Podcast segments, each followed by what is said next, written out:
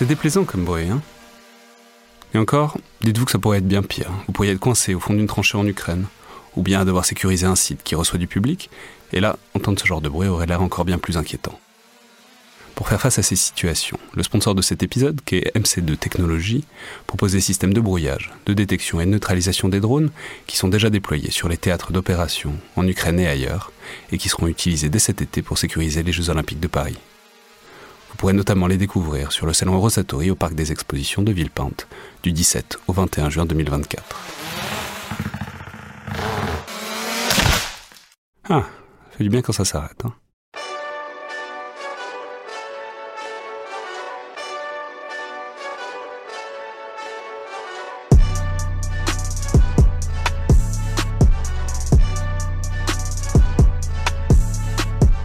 Toutes et tous et bienvenue dans le Collimateur, le podcast de l'Institut de recherche stratégique de l'école militaire, l'IRSEM, consacré aux questions de défense et aux conflits armés.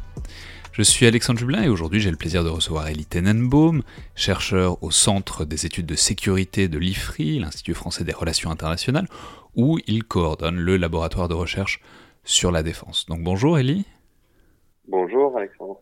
Alors, je rappelle euh, juste rapidement votre livre, qui, qui s'appelle Partisans et Centurions, une histoire de la guerre irrégulière au XXe siècle chez Perrin, que vous étiez venu nous présenter au tout début du podcast. Je crois que c'était notre troisième épisode euh, à, l'époque. Le, livre est toujours aussi excellent depuis que vous êtes euh, venu en parler, ça n'a pas changé. Ce qui a changé, ce qui a changé en revanche par, par rapport à, ce moment-là, et même par rapport à votre deuxième apparition dans le podcast à l'occasion de l'enregistrement au public au C2M il y a quelques mois, qui était sur euh, les grands classiques de la pensée stratégique, c'est que cette fois, évidemment, on n'est pas en présence, on enregistre ce podcast à distance, puisqu'on se trouve évidemment en situation de confinement. Alors, c'est le premier collimateur plein qui ne soit pas un format court que, j'enregistre à distance par téléphone. C'est évidemment un peu moins bien, notamment en termes de qualité sonore, et, je m'en excuse, mais euh, on n'a pas vraiment le choix, et puis euh, j'espère de toute façon qu'il n'y aura pas de problème technique pendant qu'on parle. Alors, Elie, on vous reçoit aujourd'hui, on, se parle aujourd'hui, euh, pour parler d'une note de recherche, un focus stratégique euh, de l'IFRI, que vous avez rédigé euh, avec Morgane Paglia et Nathalie Ruffier, qui s'appelle Confetti d'Empire ou Point d'appui, l'avenir de la stratégie française de présence et de souveraineté, et qui est paru en février. Alors, je, dis une note, euh, mais c'est un peu plus que ça, puisque c'est plus de, 150 pages qui sont extrêmement fouillées, qui sont par ailleurs librement disponibles sur le site de l'IFRI, euh, et qui réfléchissent sur les bases françaises outre-mer, sur leur utilité et sur la manière dont elles s'inscrivent dans une stratégie générale euh, de la part de l'État français. Donc globalement, c'est à la fois un bilan, un peu un réquisitoire aussi sur l'état actuel des forces, et un document de travail sur les capacités de la France à avoir des bases une présence euh, notamment militaire hors du territoire national, et surtout euh, pourquoi et comment utiliser ces bases. Alors, commençons du coup par le commencement. Le, constat de base, c'est disons que la, France a un maillage euh, de base à l'échelle mondiale très significatif. C'est le troisième dispositif de ce qu'on appelle, on reviendra dessus, mais les forces prépositionnées. le troisième dispositif le plus important au monde, après les États-Unis évidemment et après la Russie. Euh, mais on reviendra sur tout ça. Mais du coup, bah, peut-être indiquez-nous quel est ce maillage, enfin, elles sont où ces bases françaises à l'étranger? Oui, alors euh, Alexandre pour, euh, pour cette invitation, pour parler de ce, sujet qui finalement est à la fois, très dimensionnant et, et, méconnu dans, dans la dispositif de défense français, parce que bon, on parle beaucoup des opérations extérieures, mais si on regarde D'ailleurs, sur le site de l'état-major des armées, les, les, militaires français qui sont déployés dans le monde, en dehors de la de la France euh, métropolitaine, on s'aperçoit que la majorité d'entre eux ne le sont pas au titre de, de ces fameuses OPEX, euh, mais euh, donc de ces forces de, de, présence et de souveraineté. Et c'était d'ailleurs l'un des points de réflexion sur sur cette note qui est, qui est devenue une étude un, un petit peu un petit peu volumineuse, de s'interroger finalement sur sur cette posture.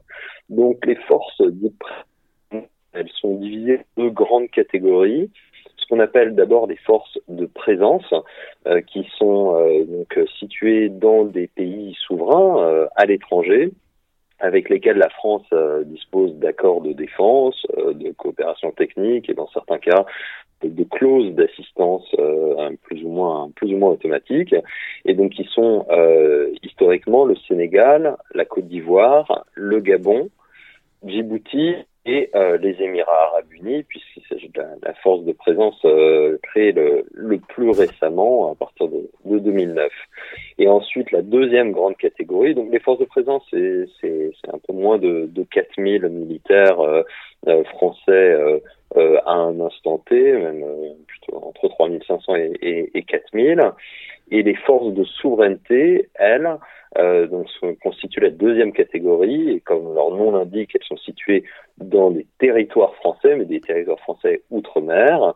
Euh, et donc là, on a, classiquement euh, euh les Antilles, euh, en, en, particulier en Guadeloupe et, surtout en Martinique, en Guyane dans la, ce qu'on appelle la zone sud de l'océan Indien, qui regroupe à la fois Mayotte et, et la Réunion, enfin la Nouvelle-Calédonie et euh, la Polynésie française, donc qui constituent les, les, les cinq forces euh, de souveraineté. Donc, euh, Mais donc on va préciser que tout ça, force, force, les, les deux à la fois présence et souveraineté, c'est globalement 10 000 militaires. On va revenir sur, sur, le détail des chiffres et sur leur évolution, mais pour avoir un ordre d'idée, c'est 10 000 militaires qui sont donc en permanence euh, hors de métropole. Mais avant d'entrer dans tout ça, comment dire, la première question, ce serait de savoir d'où est-ce qu'il vient, de, quelle conception stratégique, disons. Ce que je veux dire, c'est que quand on regarde la liste, on sent bien que bon, notamment pour les forces de présence, il y a pour une part très significative un héritage colonial quoi, euh, de, de l'Empire français. Mais du coup, euh, ma question, c'est comment s'est fait le glissement, disons, euh, en situation de décolonisation, vers l'idée qu'on pouvait rester malgré tout présent, que la France pouvait rester malgré tout présente par des bases comme ça. Voilà, pourquoi, pourquoi par exemple, pourquoi en Afrique et pourquoi pas en Asie d'ailleurs aussi Absolument. Hein on a un héritage historique fort. D'ailleurs, autant pour les forces de, présence que pour les forces de souveraineté, parce qu'en fait, les forces de souveraineté, c'est ce qui reste, tout simplement, les, les Outre-mer, c'est ce qui reste euh, d'un empire colonial français euh, euh, aujourd'hui défunt. Et évidemment, les forces de présence sont les traces politiques de d'une relation de défense, mais aussi politique avec la avec les pays euh, devenus indépendants, mais avec lesquels la, la, la France a continué d'entretenir euh, d'entretenir des liens euh, des liens importants. Bah, le dispositif, il, il s'est tout simplement euh, graduellement composé. il faut comprendre que au moment de des, des indépendances, euh, des grandes indépendances de 1960, euh, on a à peu près 60 000 militaires français qui sont déployés donc euh, euh au titre des, des, forces coloniales hors hors Algérie, hein, qui, qui, est en guerre à, à, ce moment-là. Pourquoi l'Afrique? Bah, Tout simplement parce qu'on a effectivement un, un, un, un, territoire colonial qui français qui est très largement centré sur euh, sur l'Afrique et même la zone sud de l'océan Indien. L'Indochine a été décolonisée en 1954 et, et, dès le milieu des années 50, en fait, les forces résiduelles que les Français avaient prévu d'y laisser euh, en sont expulsés pour euh, pour des raisons politiques. Du coup, dans la zone d'Italie Pacifique, il va rester essentiellement le Pacifique et donc ces, ces territoires euh, de, de Nouvelle-Calédonie, de, des Nouvelles-Hébrides qui vont devenir le Vanuatu indépendant en 1980 et, et la Polynésie.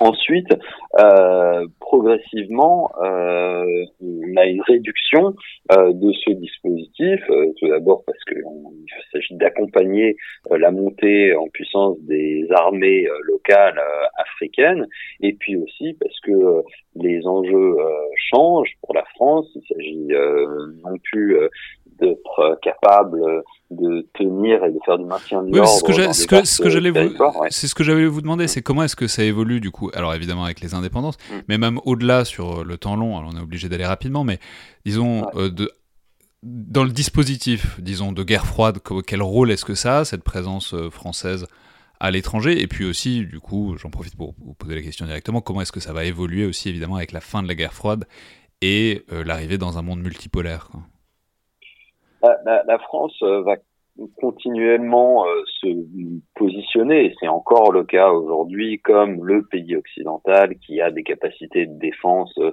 sur l'Afrique et notamment l'Afrique de l'Ouest, et c'est comme ça qu'ils vont se vendre auprès des Américains euh, pendant pendant une partie de, de la guerre froide. Maintenant, il y a évidemment un effort de défense qui ne cesse continuellement de, de se réduire, et surtout un effort français qui va s'axer pendant toute la période des années 60, 70 et même 80 sur la force de dissuasion.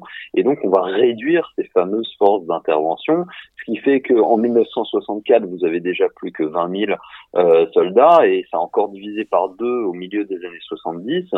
Et donc ensuite, on va être autour de euh, voilà de, de, de, de 7000 forces de présence, cette fois-ci vraiment les forces à l'étranger, euh, dans les dans, les années 80 et ça va se stabiliser dans les années 2000 autour de autour de 5000. Et, et ensuite, on va avoir une, deux, deux séries de, de réductions. Celle, effectivement, de la fin de la guerre froide, où il s'agit de toucher les dividendes de la paix. Euh, et euh, une fois encore, euh, ce dispositif hérité euh, de présence, mais aussi euh, en outre-mer, on a l'impression que euh, il s'agit pas euh, forcément de, euh, de forces les plus stratégiques qui soient. Il s'agit de moderniser les armées, de développer les forces spéciales, les moyens de projection depuis depuis la métropole. Euh, sont pas forcément favorisés. Donc premier coup, on va dire, euh, et aussi euh, avec la, la, la professionnalisation hein, des armées françaises en 1997, on avait une partie de voilà de, des régiments, enfin euh, notamment pour, pour l'armée de terre qui était composée composée d'appelés, et, et ensuite dans un dans un second temps, à partir du, du, milieu des années 2000, euh, la révision générale des politiques publiques hein, lancée par par le quinquennat de Nicolas Sarkozy va toucher évidemment de plein fouet les armées. Et là encore, c'est le dispositif des forces prépositionnées qui va réduire considérablement, de sorte que euh, l'un dans l'autre, forces de présence et de souveraineté, vont réduire quasiment de moitié encore entre euh, entre le, milieu des années 90 et, euh, et 2014 le moment où le dispositif arrive à son plus bas. Ouais, mais, alors ça, ça on va, on va en parler parce que c'est vraiment très important euh, sur, enfin, aussi en termes de logique, euh, de, logique de l'appareil militaire. Mais simplement, pour vraiment poser les bases, et voilà, aujourd'hui, à l'heure actuelle, c'est quoi exactement euh, les missions Enfin, parce que c'est quelque chose. Enfin, il y, y, a un certain nombre de fonctions qui sont très clairement listées par, par l'institution militaire. Donc, est-ce que vous pouvez nous détailler simplement, voilà, clairement, quelles sont les, les, les fonctions qui sont attribuées à ces bases outre-mer? Alors il y a différentes euh, fonctions qui répondent d'ailleurs euh, aux, grandes fonctions stratégiques euh, qui sont listées depuis depuis toujours par par des livres blancs successifs sur, sur la défense. La première fonction, c'est la fonction protection, et elle s'applique notamment aux, aux, forces de souveraineté. donc, il s'agit de protéger euh, le territoire euh, national euh, et un certain nombre d'installations stratégiques qui peuvent exister sur euh, sur les sur les sur les territoires d'outre-mer. Je pense par exemple tout un temps à, au centre d'essais nucléaires dans le Pacifique, mais aussi le centre spatial guyanais à, à, à Kourou. et puis il s'agit de protéger la souveraineté française, notamment dans ces espaces de souveraineté économique, par exemple contre la contre la pêche illégale, mais aussi dans, dans, certaines zones du territoire qui sont mal contrôlées, comme la, la, la forêt guyanaise, où on a de, de leur paillage clandestin.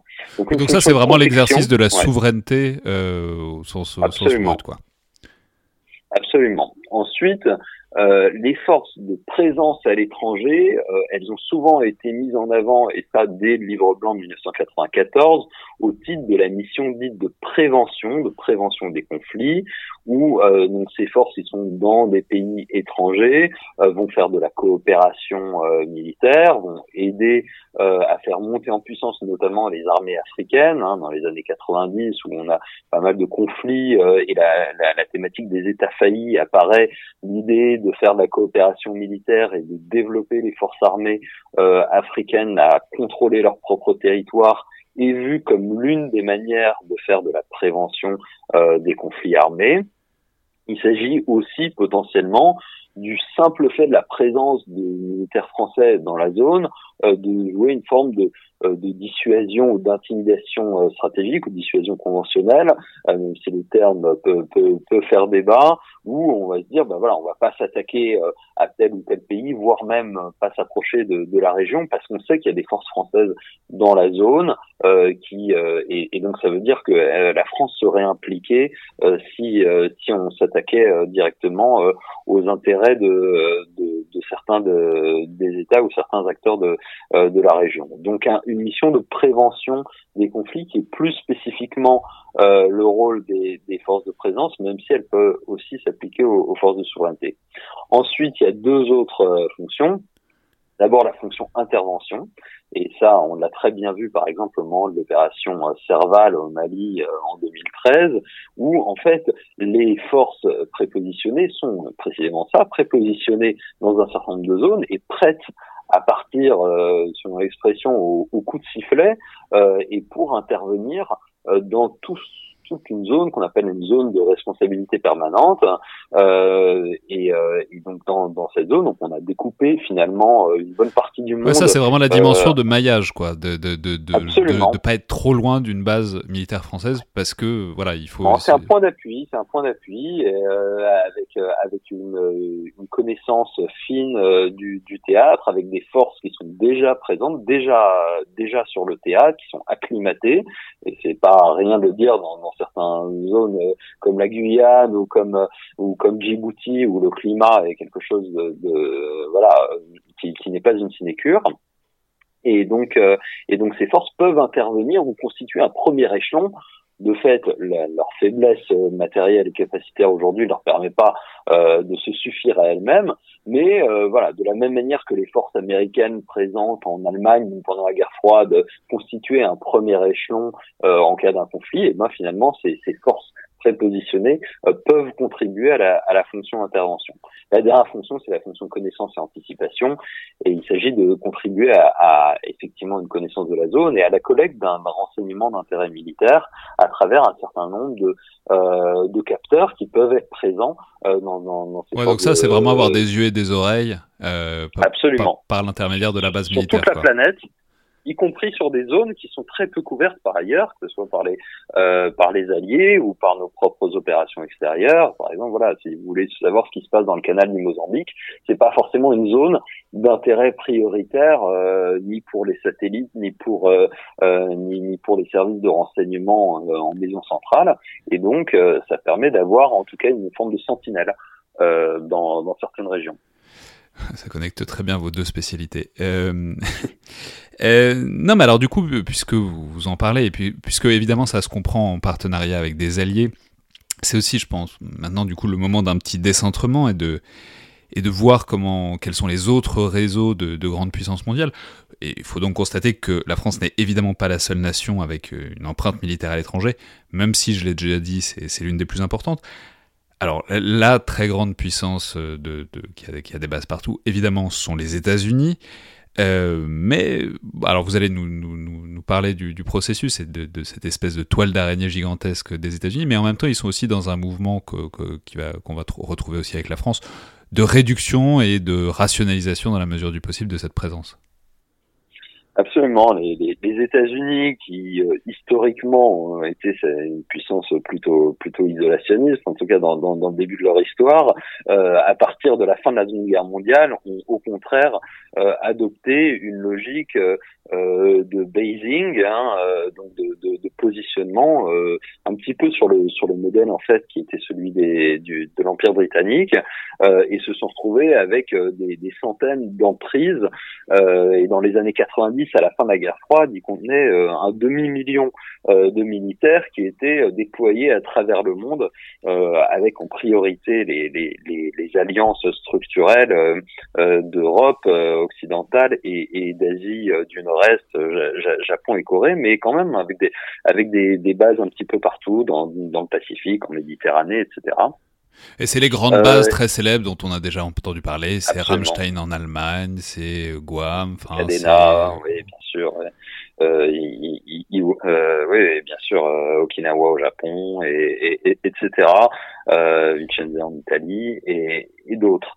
maintenant, il y a, y, a, eu une volonté euh, qui a été très affirmée euh, à, à l'époque euh, du mandat de Donald Rumsfeld sous, sous, sous, la présidence Bush fils de réduire les coûts et, et à nouveau aujourd'hui sous la présidence Trump l'idée de, de, restructurer, de redéployer et derrière de réduire l'empreinte l'empreinte logistique, l'empreinte humaine et, évidemment financière de, de, ces bases. Oui, ça entre, dans ce que, ça entre dans ce qu'on a à une époque qualifiée de doctrine Rumsfeld, c'est-à-dire de ce qu'on a appelé l'empreinte légère dans une, dans une certaine mesure. Absolument.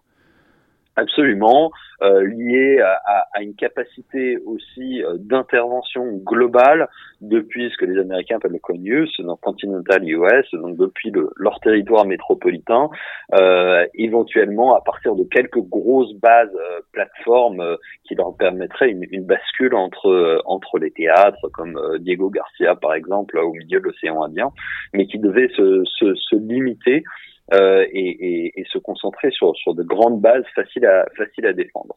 Il n'empêche que malgré tous ces, ces, discours, les Américains ont quand même aujourd'hui encore pratiquement 200 000 euh, euh, militaires euh, déployés et, euh, et sur, sur, plus de 600 emprises euh, qu'on recense rapidement dans, dans l'étude, avec effectivement un certain nombre de, de pays en Europe, au Moyen-Orient euh, et, euh, et, en Asie du Nord-Est euh, qui, qui concentre le gros des troupes.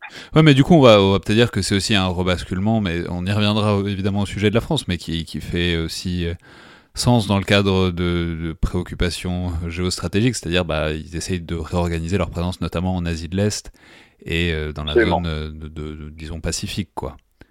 Absolument. L'idée du pivot euh, lancé euh, par Hillary Clinton sous la présidence Obama hein, dès, 2010 euh, était de réduire un petit peu finalement la présence moyen-orientale, CENTCOM et EUCOM, donc européenne, qui, qui, qui, finalement appuyait hein, les opérations au Moyen-Orient, vers le Pacifique euh, un, pivot ou un, rebalancing qui, n'a en fait pas été euh, complet et qui reste toujours euh, aujourd'hui voilà incomplet. Ouais, alors on va juste dire un mot d'une, puisque vous l'avez mentionné rapidement, évidemment le, la puissance structurellement la plus proche de la France par le passé colonial, c'est l'Angleterre vous en avez dit un mot, euh, qui, a eu historiquement une très grande présence évidemment hors de ses frontières et beaucoup de points d'appui comme ça, mais l'Angleterre, euh, dans une certaine mesure, a eu de l'avance dans, dans, le domaine du retrait, puisque c'est dès les années 1960 que déjà il y a, une volonté de, limiter autant que possible cette dispersion des moyens, enfin en tout cas de, de limiter l'ambition d'être présent un peu partout dans le monde. Oui, il y a, fameux discours euh, du, du, secrétaire de la défense Selley euh, en 1967 où, où, il annonce le retrait à l'est de Suez et donc euh, évidemment de toutes les de toutes les implantations qui qui restaient euh, britanniques dans, dans, dans, tout ce qu'on appelle aujourd'hui l'Indo-Pacifique et, et, et, et, où ils évacuent tout et sachant que ils avaient même très largement réduit leur empreinte en Afrique à l'exception d'un centre d'entraînement au Kenya. En fait il leur restait quelques bases euh, souveraines, euh, notamment Gibraltar et les Malouines, qui va évidemment leur leur causer quelques soucis en 1982 avec les avec les Argentins. Et, et donc euh, à l'exception de, de ça, il, reste un dispositif extrêmement extrêmement réduit euh, qui est limité voilà à quelques à quelques structures essentiellement de formation euh, d'entraînement de centres d'entraînement comme par exemple le centre d'entraînement à la guerre en jungle au Belize euh, ou, à, ou à Brunei euh, et puis euh, et puis la, la, la, base aérienne de Chypre euh, les deux bases aériennes de, de Chypre qui jouent pour le coup un rôle important et encore récemment dans l'opération Hamilton de, de raid sur la sur la Syrie. Ouais. Alors. Euh, il faut, alors on a eu la première puissance, qui, que sont les États-Unis, enfin la, première puissance en termes de force prépositionnée. On a eu la troisième, euh, qui est la France. Et évidemment, il faut maintenant parler du chaînon manquant, c'est euh, la, Russie, euh, cette, deuxième, euh, cette deuxième puissance en termes de force prépositionnée, qui a une réelle euh, empreinte à l'extérieur de ses frontières, qui a des bases, mais que, que, vous, dans l'étude, vous séparez en quelque sorte en deux, c'est-à-dire les, les, bases qui s'implantent de manière consensuelle dans des pays, et d'autres qui s'implantent, disons, de manière un peu plus unilatérale de la part de la Russie, qui ne demandent pas toujours, dans certaines situations, l'autorisation avant de s'implanter. Absolument, moi. C'est-à-dire que la, Russie euh, a une, situation un petit peu particulière. D'abord, comme la France, elle a un dispositif de base hérité, euh, hérité de l'URSS, et c'est-à-dire que quand l'URSS a, pris fin, euh, la Russie euh, a conservé, on va dire, euh, des, des, des, des, liens, euh, évidemment, avec les, les anciens pays euh, composant l'Union soviétique, et donc a, a, conservé en Arménie, par exemple, au Kyrgyzstan, au Tadjikistan, mais également en Moldavie, en Géorgie, de manière plus, plus compliquée, un certain nombre de bases. Ce qui nous amène au, au, au second point, et, et en Ukraine, évidemment. Euh, au second point, c'est qu'il est difficile de distinguer, ce qu'on a essayé de faire dans l'étude, c'était de se concentrer sur les forces non opérationnelles, c'est-à-dire les bases effectivement permanentes. Donc on évacuait les opérations. Et donc on évacuait les conflits, les, les, les, forces déployées euh, dans des conflits en cours.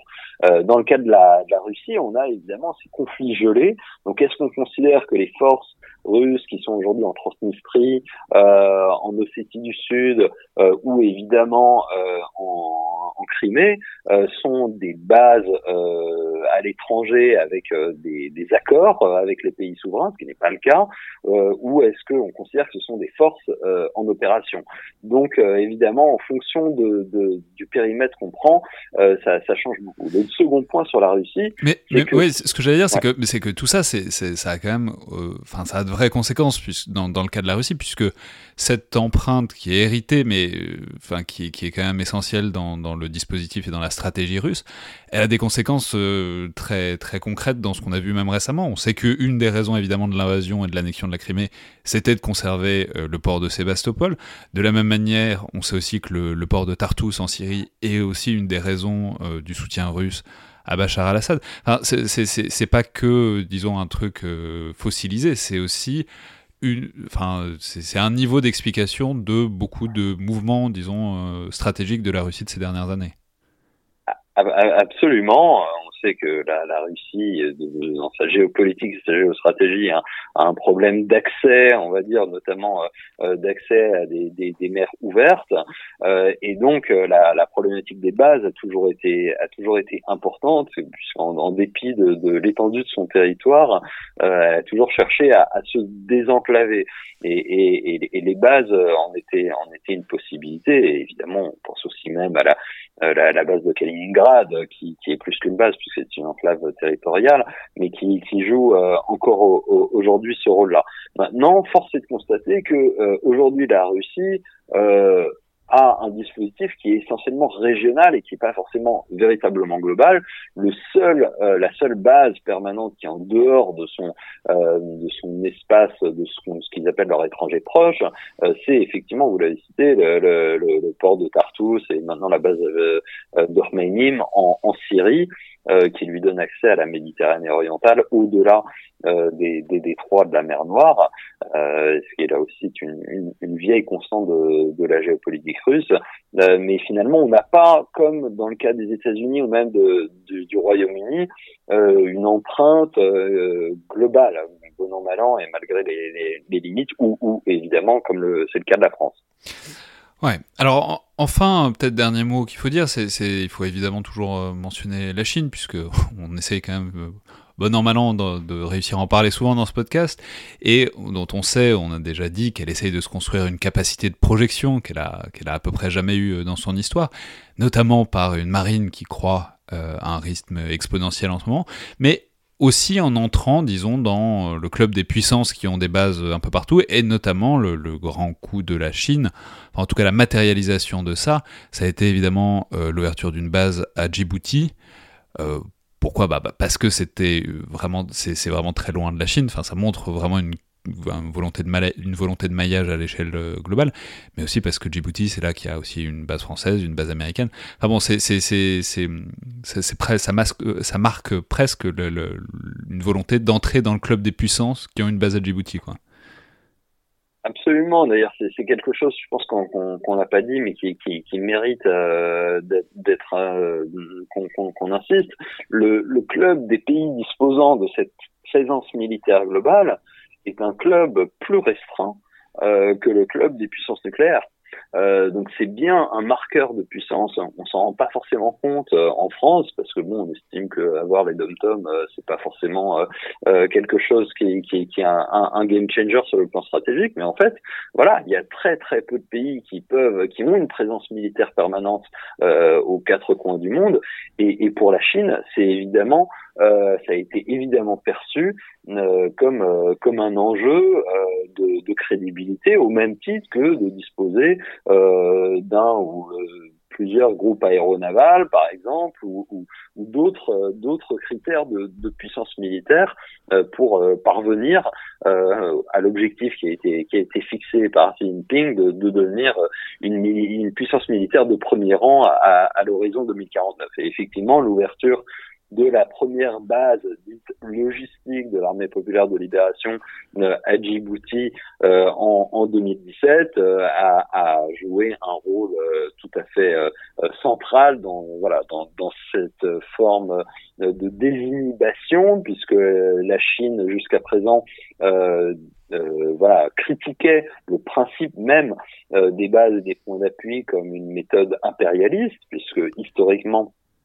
ce sont des bases et des points d'appui qui ont servi de point de départ hein, au, au, processus de colonisation euh, au XVIIIe et, et, XIXe siècle. Et, donc, et de colonisation notamment de la Chine par les Français et par les Anglais, qui, qui s'est étendu à partir de d'influence. Et donc, c'est une très mauvaise euh, connotation, on va dire, dans, dans, dans le euh, l'idéologie et dans, dans la rhétorique euh, anti-impérialiste euh, qui, qui est appréciée en Chine. C'est pour ça que le terme de base, s'insiste sur le terme de base logistique, ça ne doit pas être une, base militaire, mais elle est bien gérée par l'armée populaire de libération. Et donc ça, ça a mis du temps, on va dire, c'était c'était quand même un tabou. Euh, et, et, et, les Chinois ont, ont poussé les choses le plus longtemps possible sous un angle non militaire, mais néanmoins stratégique, à travers évidemment un certain nombre de partenariats euh, dont euh, qui ont été regroupés. Euh, oui, c'est-à-dire la, version un peu cachée de tout ça, c'est les routes de la soie, les prises de position un peu partout. Mais, mais Djibouti, c'était une manière d'afficher la chose et de dire, enfin, qu'ils étaient capables aussi de le faire de manière complètement, complètement démasquée et complètement claire et transparente, quoi. Absolument. Les, les, les, routes de la soie étaient l'occasion d'investissement dans des infrastructures stratégiques, notamment des ports, euh, mais avec Djibouti qui faisait partie de ce dispositif déjà sur le plan économique et, et, et développement, euh, il s'agissait véritablement d'assumer la dimension militaire et c'est très nettement le cas euh, depuis euh, depuis les, les, les, dernières années. Euh, et la question maintenant est de savoir si euh, Djibouti était une première étape c'est ce qui semblerait le plus logique, euh, et quels seront les prochains points d'appui ouverts par l'armée populaire de libération? Est-ce que ce sera sur ce fameux collier de perles, euh, ces, routes stratégiques, euh, notamment sur le plan naval, que la Chine a besoin de sécuriser pour ses exportations et ses approvisionnements, ou est-ce qu'on on, irait sur d'autres sur d'autres espaces? On peut aussi dire que d'une certaine manière, la stratégie de euh, poldérisation en mer de Chine du Sud est pas loin d'être une forme euh, de, euh, de mise en place de bases avancées, certes revendiquées comme, souveraines, mais, mais on est quand même là, pour certaines, assez loin du territoire continental chinois.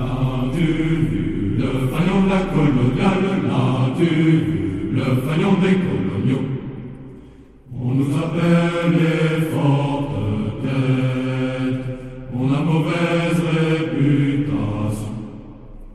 Mais on s'en fout comme des musettes, on n'est pas fiers aux batailles, car ceux qui le bif, c'est que du soldat au col, on a eu là, nous les maçons, la coloniale.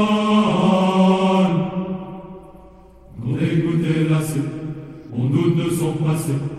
On rencontre un petit gars rêvant des honneurs d'ici-bas. On lui dit un petit, chez nous chercher l'oubli. Sous un soleil de plomb chanter notre plus belle chanson. L'as-tu vu le faillon de la coloniale L'as-tu vu le faillon des coloniaux On nous appelle les forts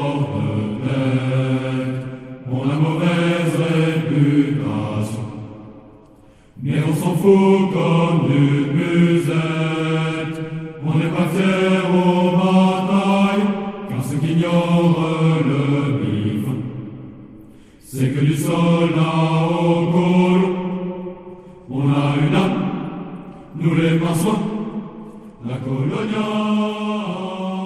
ce qui est intéressant aussi et qui est vraiment le cœur de, de, de, de cette note donc euh, de l'IFRI, c'est qu'il me semble que euh, avec cette question des bases et des forces prépositionnées à l'étranger, euh, notamment pour, pour l'armée française, on a vraiment euh, la collision euh, entre un mo- modèle de souveraineté et euh, de positionnement stratégique en quelque sorte, qui implique bah, une empreinte forte hors du territoire, ce qui implique des moyens, ce qui, enfin, ce qui implique beaucoup de moyens et d'engagement notamment budgétaires. Et la collision, je disais, avec de ça, avec des exigences de rationalisation, notamment budgétaires, euh, qui forcent un peu progressivement à les vider, euh, enfin à vider cet objectif, en tout cas un peu de ses moyens. Vous avez commencé à y faire référence tout à l'heure. Ça devient euh, notamment très apparent à partir euh, de 2007, sous le mandat euh, de Nicolas Sarkozy. Peut-être il faut, il faut, il faut quand même détailler un peu cette inflexion euh, à partir de, de, de, de 2007. Oui, c'est-à-dire qu'on on avait finalement jusqu'en jusqu'en 2007 un, un dispositif hérité, mais sur lequel la, la, la France n'avait pas forcément euh, identifié euh, ce qu'elle qu'elle voulait en faire. Et euh, on arrive à un moment de, de rigueur budgétaire qui est demandé par euh, par le chef de l'État, qui sera encore plus accru euh, avec euh, avec la crise économique de, de 2008 et, et de 2009 avec les, les- problématiques des, des dettes. Et donc finalement, sans avoir trop réfléchi à ce qu'on voulait faire de dispositif, il se retrouve à être le premier sur le bio.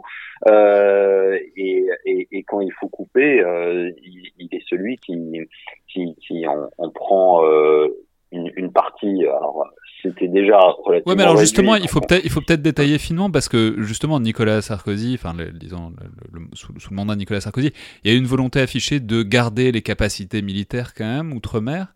Mais Oui, du coup, qu'est-ce qui est rogné quoi? Alors il y a, y, a, y a deux choses. Y a, enfin, il y a plusieurs choses. Sur le sur le plan euh, des forces de souveraineté, c'est celles qui euh, sont perçues comme les moins stratégiques, les moins. Euh, Donc les forces de souveraineté, on va rappeler, c'est celles qui sont sur le territoire national, aux Antilles, voilà ça. sur les dom-tom, sur enfin sur les dromcom pour euh, le, terme euh, euh, usité aujourd'hui et donc c'est celles qui vont souffrir le plus et vont réduire de près de 50 euh, avec euh, avec ce dispositif. Ensuite, sur les forces de présence, il y a un double, il y a un double changement. Tout d'abord, il y a une posture politique de Nicolas Sarkozy qui dit il faut en terminer avec la France-Afrique. Euh, et donc, euh, à ce, à ce titre-là, euh, revoir l'ensemble des accords de défense qu'on a avec l'Afrique, euh, les rendre entièrement publics, parce qu'il y avait beaucoup de mythes autour de, des accords secrets euh, qui pouvaient lier la France à un certain nombre de pays africains. Et à cette occasion, on va euh, également réduire considérablement euh, la présence française. C'est comme ça, par exemple, que euh, le, les forces françaises du Cap Vert, euh, qui était le, le, le, terme pour désigner le, le, les, les, présences en, la présence en, en, au Sénégal, euh, vont se transformer en éléments français du Sénégal euh, qui vont être réduits à leur portion congrue puisqu'on passe de, de, de, de plus d'un millier de, militaires à 350 uniquement liés euh, à des fonctions euh, de coopération. Et donc euh, on a là la réduction vraiment de, sites historiques hein, puisque la France était militairement présente au Sénégal depuis le XVIIe siècle. Et donc euh, et, et, et, notamment euh, à, à Dakar donc euh, avec mais, un. Mais, ouais, mais c'est là, ouais. là que c'est intéressant, c'est que c'est que en plus, il y, a une conjonction entre ça et en même temps un redéploiement qui est, qui est curieux en 2009. C'est-à-dire, d'un côté, on vide ces bases héritées de, de, leurs moyens, et en même temps, en 2009, il y a la signature d'un accord et la création d'une nouvelle base aux, aux, Émirats Arabes Unis. Alors, voilà. d'abord, peut-être expliquez-nous ça et la logique, puisque c'est-à-dire, on réduit la, voiture, la voilure, mais on crée une base quand même. Et pourquoi une...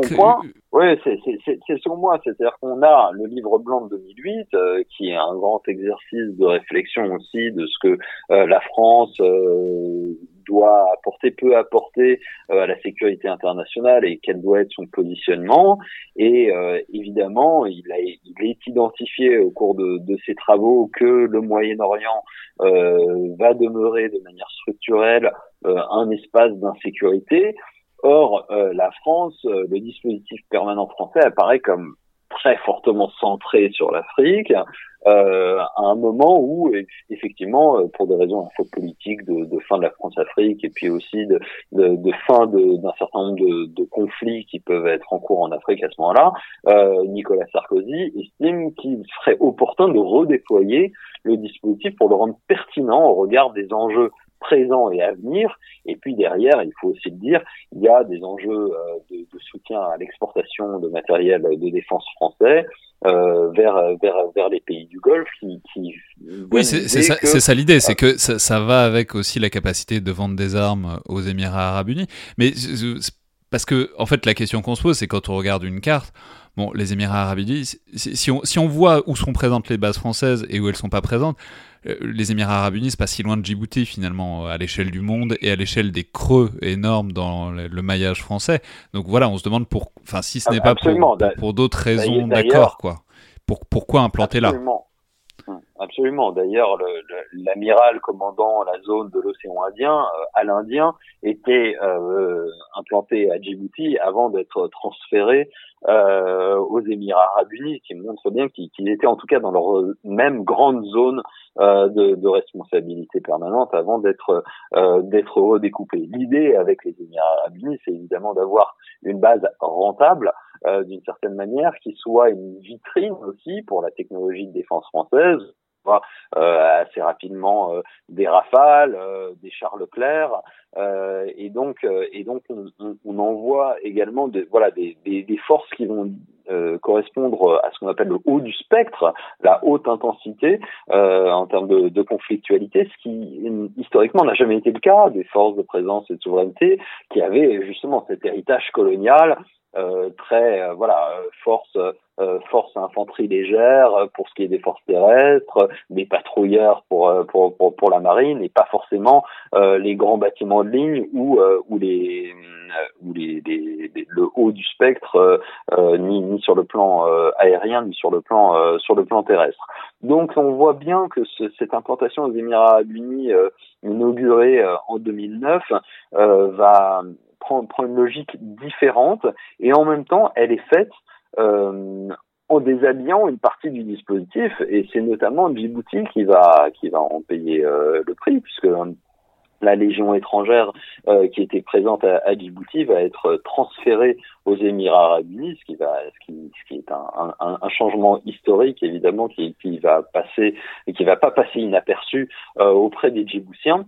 Il faut aussi, euh, je pense, à ce point dire, dire un mot euh, des, des, clauses d'assistance, c'est-à-dire que euh, au moment de la révision de tous les accords de défense, l'ensemble des clauses d'assistance que la France avait avec les pays africains se vont disparaître, à l'exception de Djibouti et euh, des Émirats arabes unis qui va signer donc un nouvel, un, nouvel accord de défense. Et donc il reste aujourd'hui deux pays dans le monde avec la France, euh, en dehors de l'OTAN, avec lesquels la France a une, euh, une clause d'assistance, c'est-à-dire que... oui, c'est-à-dire un truc engageant qui force l'armée française à intervenir.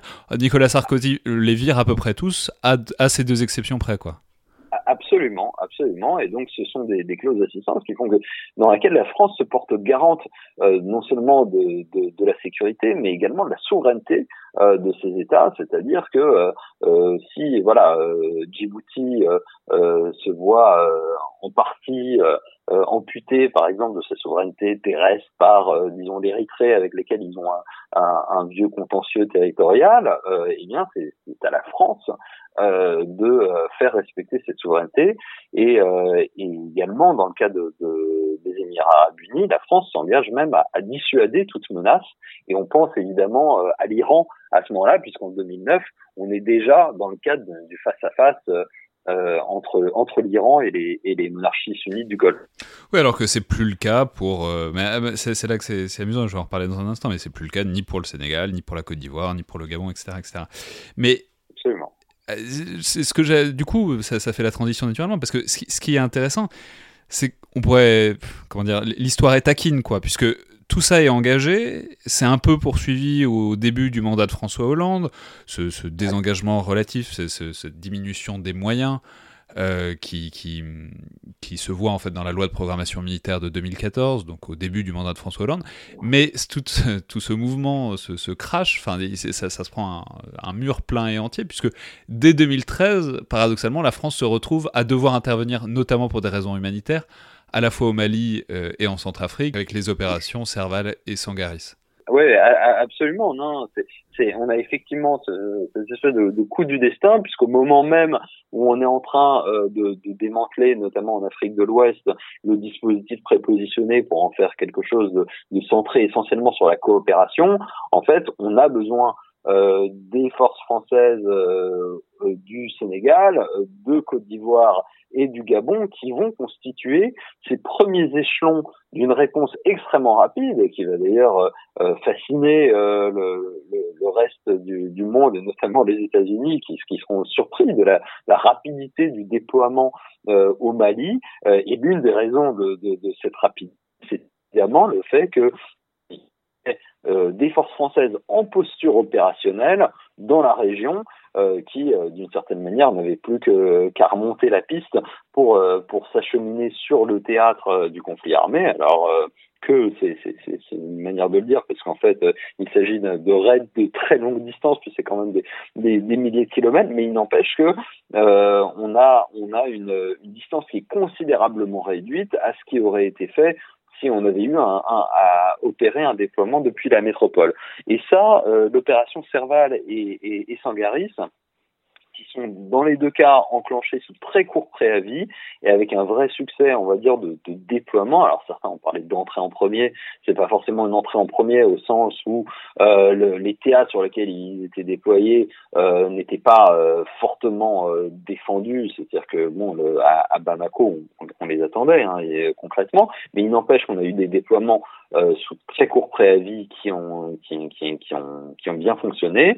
Euh, on on conduit à repenser un petit peu, euh, voilà, cette, cette manière, de, cette idée de, de, de, dépouiller complètement les forces prépositionnées. On, on montrait leur véritable contribution, non pas seulement au titre de la fonction prévention, mais véritablement de la fonction d'intervention, qui, qui, est considérée comme finalement souvent un petit peu plus noble hein, euh, par, le, par le politique, euh, et, euh, et de ce point de vue-là, euh, va considérer, va considérablement changer leur perspective.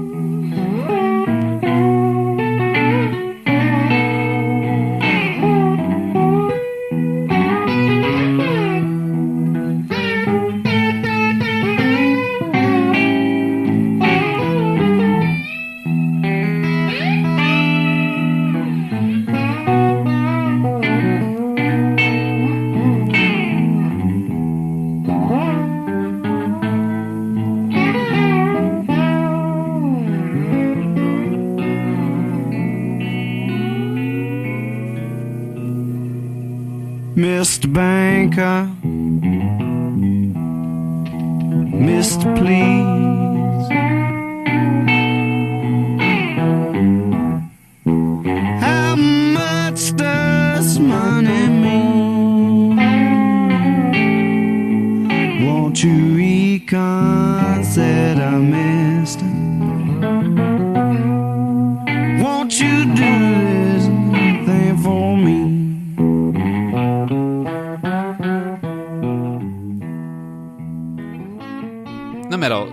Fait le bilan, c'est ce que cette euh, note de, de l'IFRI euh, détaille très bien, c'est que euh, le système, c'est-à-dire derrière l'empreinte géographique, c'est-à-dire au-delà vraiment de ce qu'on peut voir sur, sur un planisphère en quelque sorte, au-delà de- du- du côté stratégique qu'on détaille aujourd'hui, et pour entrer dans le côté presque plus concret, plus charnel qui fait le quotidien en fait des, des hommes et des militaires qui sont, qui sont là-bas, ce qu'on voit c'est que le, le- le système est dans une, assez large mesure exsangue, aussi bien du, point de vue du personnel que du matériel, et ça vous le détaillez très bien. Alors on va peut-être commencer d'abord par les hommes, puisque vous soulignez d'abord que en fait c'est compliqué de trouver des militaires à envoyer euh, au sein de ces forces prépositionnées, parce que euh, sont des missions et des conditions de déploiement qui sont assez peu appréciées. Donc en fait, ça devient, alors même qu'on réduit les effectifs considérablement, ça devient, c'est quand même compliqué de trouver des militaires à envoyer là-bas. Absolument. Alors, il y a, ça, ça, ça dépend des, des, des territoires. Hein. Euh, il se trouve qu'il y a plus de volontaires pour euh, aller euh, à Tahiti, en Polynésie française, que pour aller à, à Mayotte ou en Guyane. C'est étonnant, c'est- c'est- euh, c'est- surprenant. Euh, et ce qui, ce qui pose d'ailleurs euh, la question des, des primes et des incitations, y compris, euh, y compris financières, qui peuvent euh, leur être faites pour, euh, pour certains déploiements. Euh, et puis derrière, on a, on a le, le fait que euh, pour maintenir une, forme de présence euh, dans, dans, dans ces forces, euh, l'état-major des armées a été amené finalement un petit peu à, à tricher sur les effectifs, c'est-à-dire à, à, à, à utiliser des, ce qu'on appelle des missions de courte durée, euh, donc avec des effectifs qui sont prélevés des unités organiques qui sont en métropole et qui sont envoyées pour une durée en général de quatre mois euh, sur les forces. Ce qui fait que ces forces ne sont plus totalement permanentes, euh, mais tournantes euh, pour une large part, euh, alors même que en principe elles font partie de l'organigramme euh, permanent des, des, des. Concrètement, on a des régiments euh, en, en, dans, dans, les forces, par exemple, de, de souveraineté, euh, où les effectifs sont d'une certaine manière comptés deux fois. Ils sont comptés dans les forces de, de souveraineté, mais ils sont aussi dans, dans le régiment de métropole. Et d'une certaine manière, on a une confusion entre une opération et une, euh, force. Et donc, concrètement, on a ces, effectifs qui sont de plus en plus tournants. Euh, 90% des effectifs dans, certaines des forces euh, de, présence euh, qui euh, provoquent un problème parce que en fait, on a l'un des intérêts de ces forces, c'était justement d'avoir des gens ancrés dans la durée pour deux ans, pour la durée d'un poste complet, euh, avec une compréhension du théâtre et une inscription évidemment euh, dans, dans la société dans, dans laquelle euh, ils sont, que ce soit à l'étranger ou, ou en outre-mer. Et pour des missions dites de longue durée, on a évidemment des enjeux qui peuvent être compliqués de déploiement avec des familles dans certains territoires ou certains théâtres où ça peut être compliqué en termes de scolarisation des enfants, en termes de climat, en termes de, euh, euh, de, de, travail pour, euh, pour les conjoints, ce qui évidemment est, d'une manière générale souvent le cas même en métropole, mais qui est accru encore plus quand on parle de territoires qui peuvent être qui peuvent être compliqués d'accès en Afrique ou, dans certains territoires d'outre-mer qui sont qui sont mal dotés. Ouais, mais alors ça c'est le côté vraiment humain, mais alors aussi et surtout il faut, qu'on parle du, matériel parce que c'est vraiment ce que vous détaillez de manière assez implacable, c'est que c'est vraiment un matériel qui est pas à la hauteur. On va faire le tour parce que ça mérite qu'on décrive concrètement à quoi ça ressemble, c'est-à-dire les conditions et les limites euh, auxquelles doivent faire face euh, les hommes et les femmes qui sont déployés dans ces conditions. Alors commençons par, euh, l'aérien. Du, côté aérien, les capacités sont notoirement insuffisantes. Euh, D'abord pour les avions de transport, donc pourtant on pourrait penser que euh, c'est particulièrement stratégique pour la projection de force, mais aussi même euh, pour les hélicoptères, parce que vous détaillez que sont, en fait, ce sont des vieux hélicoptères Puma qui ont plusieurs décennies et dont la disponibilité technique opérationnelle est faible. Pour ça, c'est l'euphémisation. Pour le dire concr concrètement, c'est qu'ils sont tout le temps en panne, quoi. Absolument. C'est-à-dire que quand, on voit, par exemple, euh, 10 hélicoptères Puma, il faut bien se dire que à un instant T, on peut en avoir que 5 au mieux qui sont en état de fonctionner, et on est sur des territoires et sur des et sur des déploiements qui sont extrêmement contraignants, hein, que ce soit sur le plan climatique sur le plan du théâtre, etc.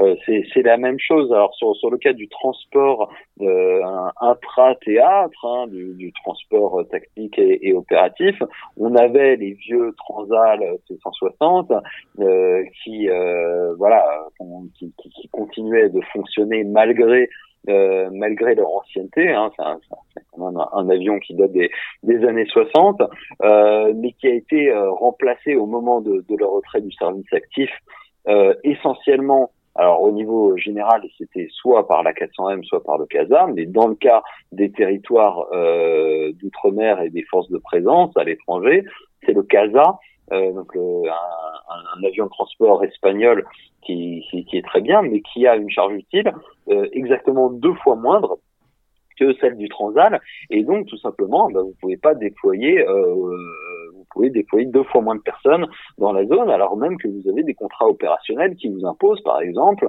euh, de pouvoir dans toute la zone envoyer en 24 euh, heures euh, X nombre de militaires, une compagnie d'infanterie, par exemple, pour exfiltrer des ressortissants qui, qui seraient dans une situation de crise, quelque chose qu'on estime ne pas pouvoir faire en 24 heures depuis la métropole.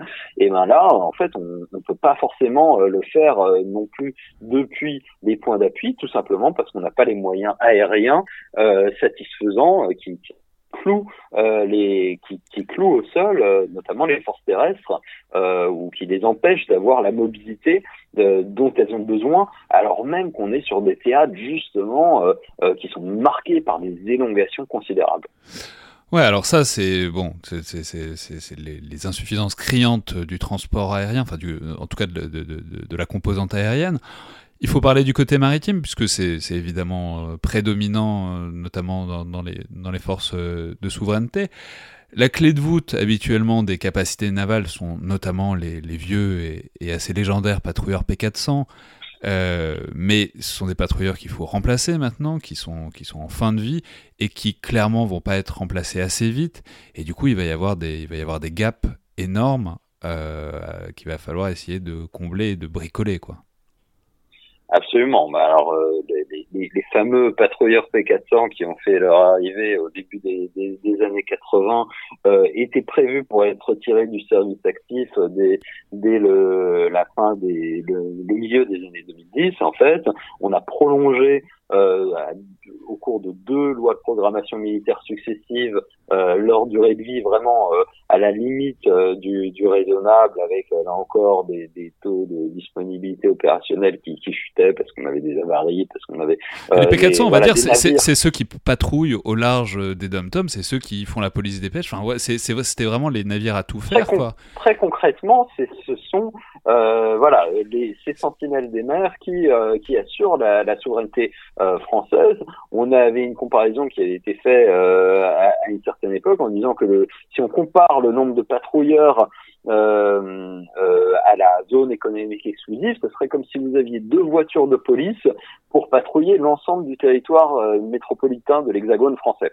Pour vous donner une idée euh, un petit peu de, de, de, de l'ampleur de, de, la tâche, la France a évidemment euh, une, une, zone économique euh, exclusive considérable, hein, la, la, la, deuxième au monde euh, avec, euh, avec plus de, de 10 millions de kilomètres carrés.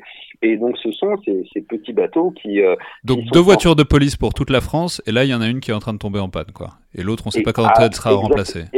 Exactement, et, même une deuxième. Alors les P400 ont finalement, euh, voilà, le, le, le programme euh, successeur a finalement été euh, a été validé et, les patrouilleurs outre-mer, puisque c'est le nom du, du nouveau bâtiment, euh, ont été commandés. Mais entre leur commande et leur euh, et leur livraison et, la fin euh, des, des, des, patrouilleurs euh, 400 tonnes, euh, on va avoir des, ce qu'on appelle des ruptures temporaires de capacité, euh, donc qui peuvent être plus ou moins longues en fonction des territoires dont on parle, mais qui peuvent s'échelonner sur jusqu'à 5 ans. Et donc, c'est des, bah, concrètement, ça va être des moments où on aura personne pour contrôler euh, le, les, les, zones économiques exclusives. Alors on pourra déployer depuis la métropole euh, des, des, moyens, c'est évidemment ce qu'on va faire, mais concrètement ça veut dire une très grosse tension sur, euh, sur le dispositif euh, maritime à minima sur sur ces patrouilleurs, mais derrière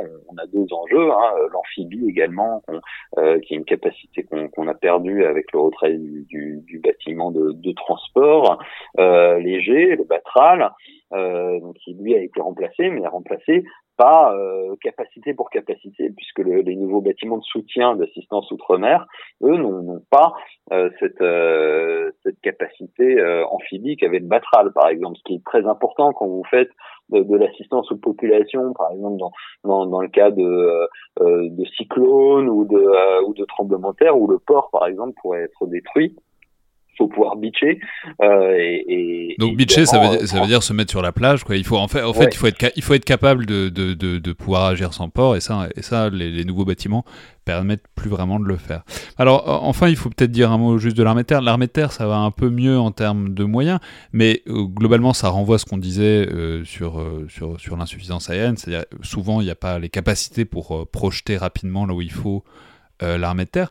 D'autant que ce que vous détaillez aussi, vous, y avez fait rapidement référence, ce sont souvent des unités qui passent vraiment après la métropole euh, pour tout ce qui est modernisation et mise à jour des matériels.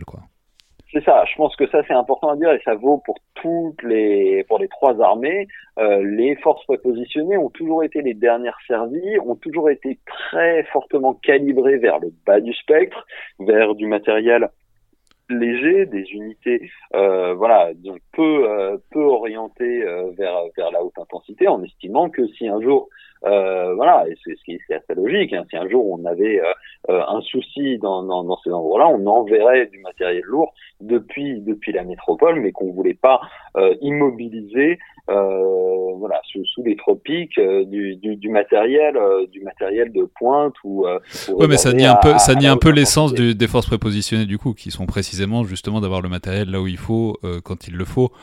si s'il si, si, s'agit d'envoyer depuis la métropole, ça, ça limite beaucoup l'intérêt d'avoir ce maillage. Et, et, surtout à un moment où, par ailleurs, on a, euh, par exemple, des enjeux de coopération euh, avec des pays qui, eux, sont en pleine émergence militaire euh, ou parfois ont complètement émergé. Bon, alors le cas euh, qui a été cité euh, récemment par le chef d'état-major de l'armée de terre, c'est les forces armées Nouvelle-Calédonie qui doivent faire des exercices, par exemple, avec l'armée de terre australienne. mais voilà, quand, quand, quand les, les, les, le régiment euh, du Pacifique en Nouvelle-Calédonie et euh, sur TRN 2000, c'est-à-dire des gros camions, euh, là où les Australiens sont sur des véhicules blindés avancés, de factures américaines ou autres, et avec voilà, c'est difficile de faire des exercices, on va dire, à niveau à niveau égal. D'où la question de savoir si on va pas passer quand même le RIMA PNC, donc le régiment d'infanterie de marine Pacifique Nouvelle-Calédonie, sous VAB. Euh, mais là encore, on est. Sous-VAB, c'est, on, va, rappeler, sur les véhicules, de l'avant blindé. Voilà, sous des véhicules blindés. Mais même là, on est sur l'idée que ça va être les vieux véhicules ou les véhicules de la, de la vieille génération qui vont être libérés en métropole grâce à l'arrivée du programme Scorpion et notamment du nouveau véhicule Griffon qui va permettre de dégager. donc ça, rappelons que c'est le nouveau, sera le nouveau modèle de l'armée de terre avec euh, des, des, véhicules très interconnectés, avec beaucoup d'intelligence artificielle, beaucoup de numérisation de tout. Mais du coup, bon, bah, c'est, on, a bien compris en fait le schéma. C'est, c'est voilà, quand il y a un truc dont on se sert plus en métropole, on l'envoie euh, pour les forces prépositionnées puisque, puisque bon, voilà, c'est, c'est, c'est, c'est, c'est les derniers, c'est les derniers au bout de la file, quoi à l'exception, à l'exception quand même des Émirats Arabes Unis, euh, qui encore une fois, eux, jouent le rôle de vitrine euh, technologique française et donc ont plutôt, euh, parfois même avant les autres, euh, du matériel de pointe. Dans une certaine mesure, Djibouti, euh, mais bon, euh, c'est dans, dans, un, dans un second rideau, et peut-être les, les, les, forces de, de Côte d'Ivoire qui sont branchées quand même sur l'opération Barkhane et donc qui sont plus sur un niveau sur un niveau OPEX.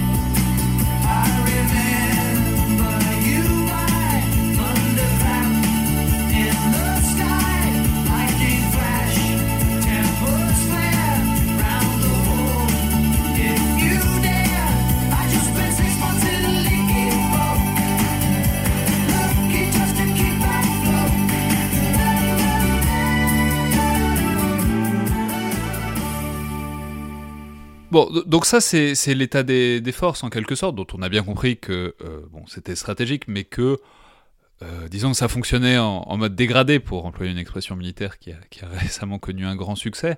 Alors, le, la question que développe aussi beaucoup cette note, c'est donc aussi comment ça s'adapte avec les besoins, euh, pas seulement d'aujourd'hui, mais aussi de demain, avec la montée notamment d'un certain nombre de menaces. On va peut-être rentrer là-dedans avec un exemple, qui sont euh, par exemple les interventions françaises récentes en Afrique, donc, dont, dont on a dit que fin 2013, bon, ça a très bien marché, c'était impressionnant. Mais une des questions, par exemple, c'était de savoir euh, ce qui se serait passé bah, s'il y avait eu quelqu'un en face, quoi. S'il y avait eu une puissance Ouais. importante en face, par exemple, qui coupe, bah, qui coupe avec la métropole. On, on voit que c'est utile Ouais. d'avoir des forces sur place, mais la question c'est de savoir euh, dans quelle mesure elles pourraient être autonomes pour remplir euh, des missions stratégiques. Absolument. Absolument. On, on est, euh, on est sur un, sur, un enjeu euh, central qui a été identifié par la revue euh, stratégique hein, de, de 2017, euh, qui est le contexte d'un durcissement des conflits avec un effet de rattrapage technologique d'un certain nombre de, de puissances régionales. un effet de diffusion d'un certain nombre de, de capacités, de systèmes d'armes, par exemple des systèmes euh, anti-aériens.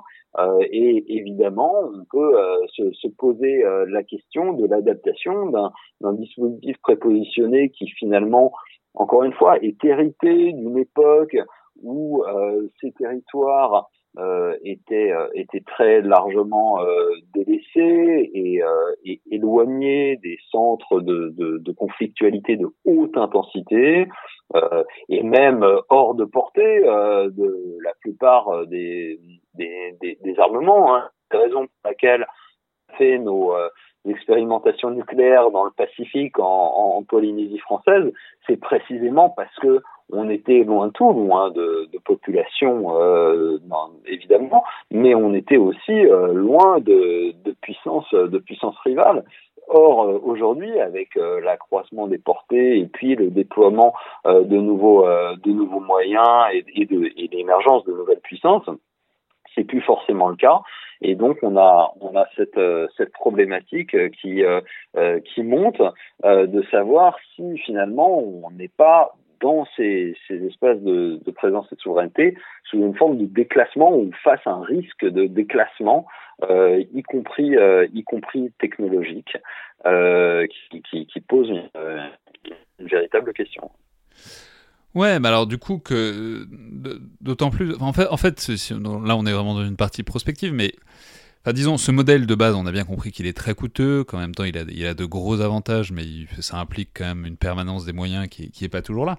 Mais on, peut voir aussi depuis quelques années qu'il y, y a la montée de modèles alternatifs, disons pour euh, la projection à l'étranger, pour euh, disons un maillage territorial. Euh, Enfin, c'est ce que fait par exemple la Russie ou c'est ce que fait la Chine. C'est on peut Enfin, il y, a une- il y a une capacité aussi à faire appel à des forces, euh, disons, hybrides ou mixtes ou un peu grises, quoi, des, des, des milices, des... Alors, disons, il y a, d'autres moyens de se projeter au-delà de, de ces frontières qui sont émergentes depuis quelques années, qui qui, qui reposent pas euh, forcément sur des choses aussi coûteuses que de- d'entretenir des bases permanentes.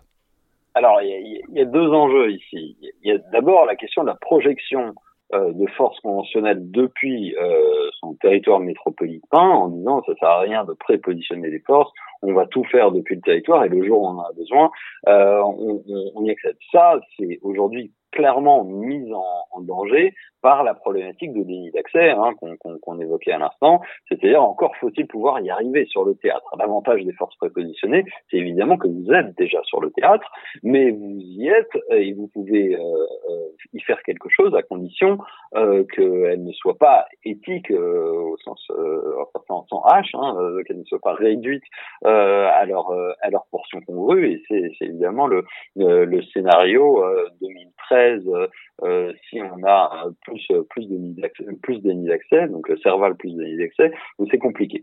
Ensuite, il y a la deuxième point que, vous évoquez, qui est la, question d'une projection immatérielle, avec du cyber, avec de la propagande, avec éventuellement un certain nombre de proxys sur sur le territoire même qui effectivement est, très largement employé euh, par un certain nombre de, de puissances et qui peut euh, constituer de ce point de vue-là une menace euh, pour les, euh, les forces de présence et de souveraineté qui sont déjà présentes. Je, on cite un, un, un exemple dans, dans l'étude, par exemple, qui est un, un, exercice de tir qui devait être organisé par les forces françaises de Côte d'Ivoire euh, dans, le centre euh, du pays et qui a été, euh, on va dire, perturbé fortement par des manifestations qui elles-mêmes avaient été le, résultat de, fake news qui s'étaient diffusées sur les sur les réseaux sociaux,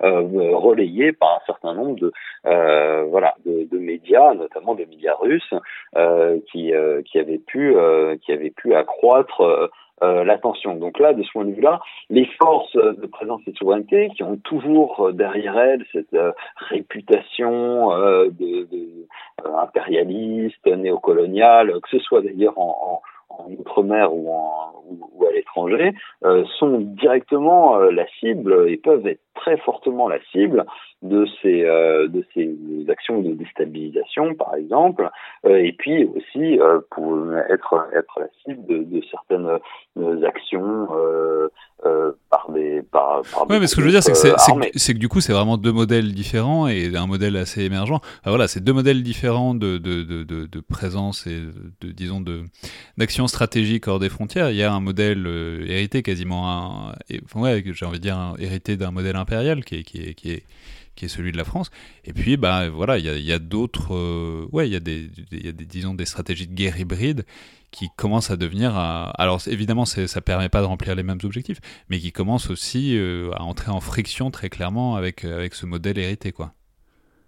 Absolument, et, on voit par exemple l'emploi de, de, de, sociétés militaires privées euh, a pu pallier euh, chez les Américains d'abord, mais chez d'autres ensuite, y compris y compris les Russes, euh, l'absence de, de, forces prépositionnées sur un certain nombre de, de théâtres pour sécuriser des intérêts, euh, et, et, et, ça continue à être le cas pour, pour d'autres pays encore, y compris potentiellement la Turquie par exemple, d'autres modèles, des, des, des, modèles alternatifs qui viennent remettre remettre en cause aussi la, la, nature du, dispositif français même si vous ne pouvez pas faire les mêmes choses. Et euh, évidemment, euh, vous ne pouvez pas assurer la souveraineté, dans le cas de la France par exemple, la souveraineté du territoire d'outre-mer avec, euh, avec des, des, actions hybrides. Ouais. Mais alors, enfin, peut-être pour terminer, donc là, on voit la, la en disant une dimension prospective fonctionnelle, quoi, sur, sur, les formes que ça peut prendre. Mais si on essaye de, de le faire sur, un, sur une question plus géographique, disons, euh, et en bouclant un peu la boucle avec euh, ce qu'on disait au tout début, c'est qu'on voit que le dispositif français est évidemment énormément centré sur l'Afrique, alors qu'on parle tout le temps d'un grand euh, shift économique et stratégique vers l'Asie et vers l'Indo-Pacifique. Donc ma, question, c'est évidemment comment gérer ça, et voilà, quitte à vouloir être provocateur, c'est est-ce que, malgré tout, j'imagine bien qu'on y réfléchit, mais est-ce que la France est toujours pas encore arc sur euh, des héritages et sur une responsabilité historique dans la région, alors que les enjeux stratégiques euh, déterminants, ils sont plus à l'est et qu'il faudrait probablement investir massivement dedans. Oui, alors effectivement, on peut avoir l'impression, euh, et c'est le cas d'un dispositif qui reste encore encore assez africain, Maintenant, euh, si on regarde par exemple la, la stratégie euh, de défense euh, de la France pour l'Indo-Pacifique qui a été publiée en, en, en, 2019 par le ministère des Armées, on voit qu'ils arrivent finalement assez bien à recycler le dispositif existant, en, en, y compris d'ailleurs en, mettant en avant des forces qu'on considérait comme rattachées, on va dire, à l'espace africain, Djibouti, La Réunion, Mayotte.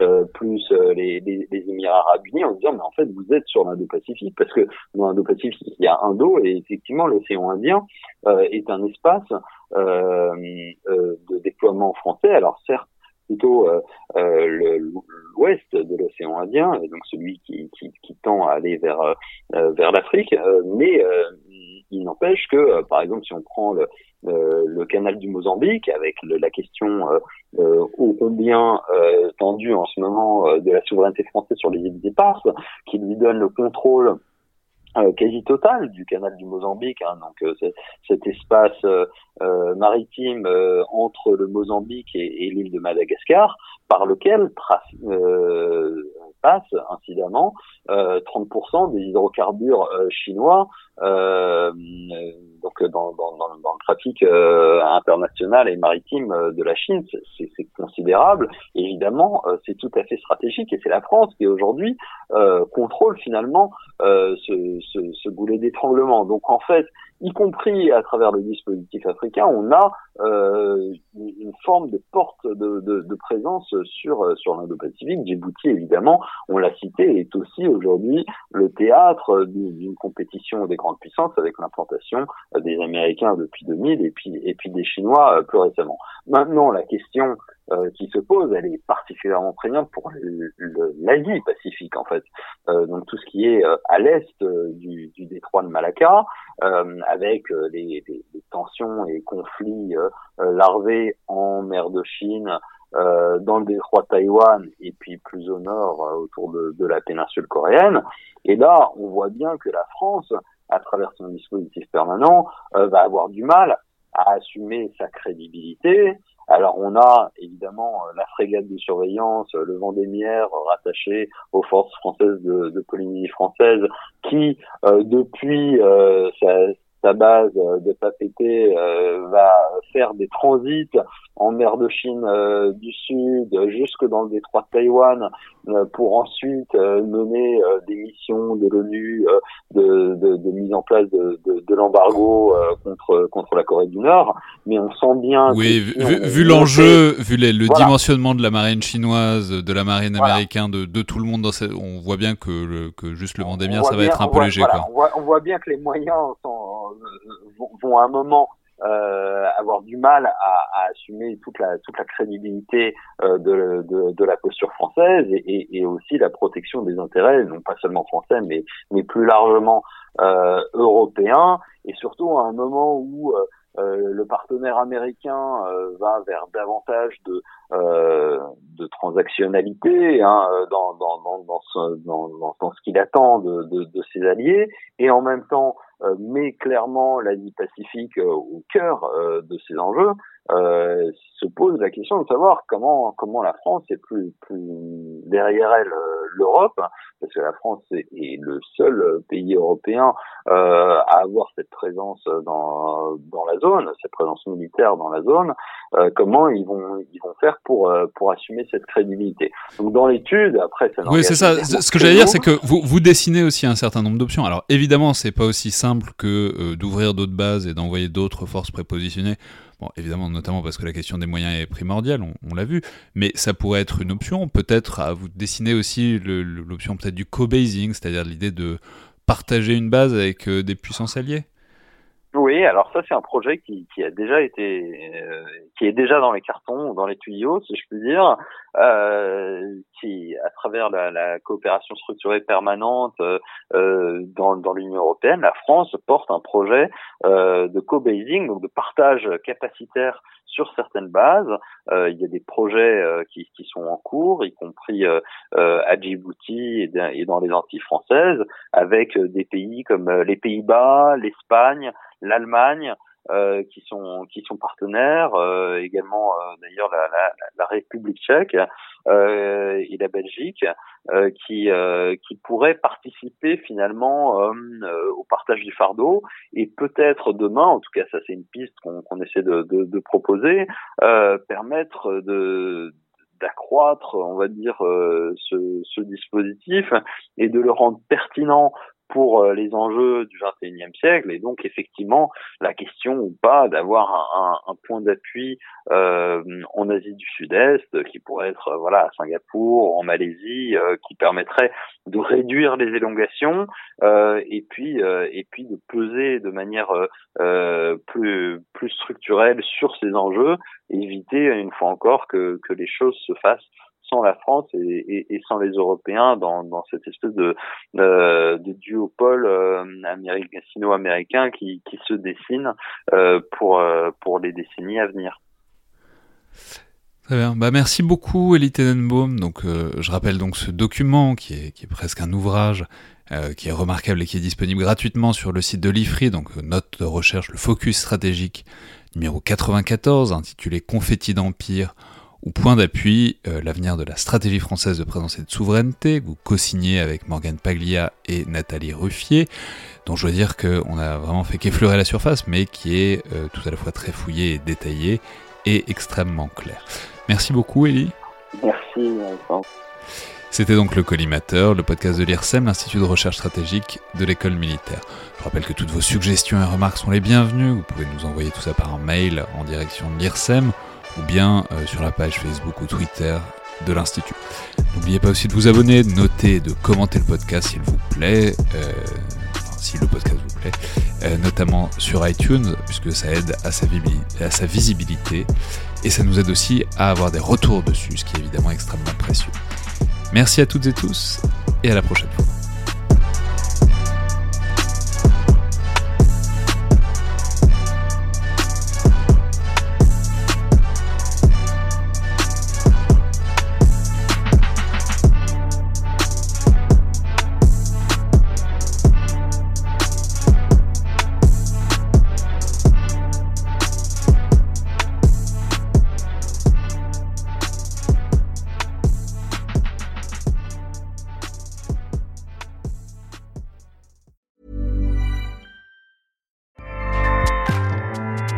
ACAST powers the world's best podcasts. Here's a show that we recommend.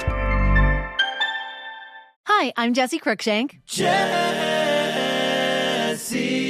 Cruikshank. I host the number one comedy podcast called Phone a Friend. Girl, let's phone a friend. Not only do I break down the biggest stories in pop culture with guests like Dan Levy and members of InSync, I do it with my own personal boy band singing jingles throughout because it's my show. It's your show, girl. New episodes of Phone a Friend Yeah, drop Thursdays wherever you get your podcasts. so work it, girl. Yeah, work it. Okay, that's enough.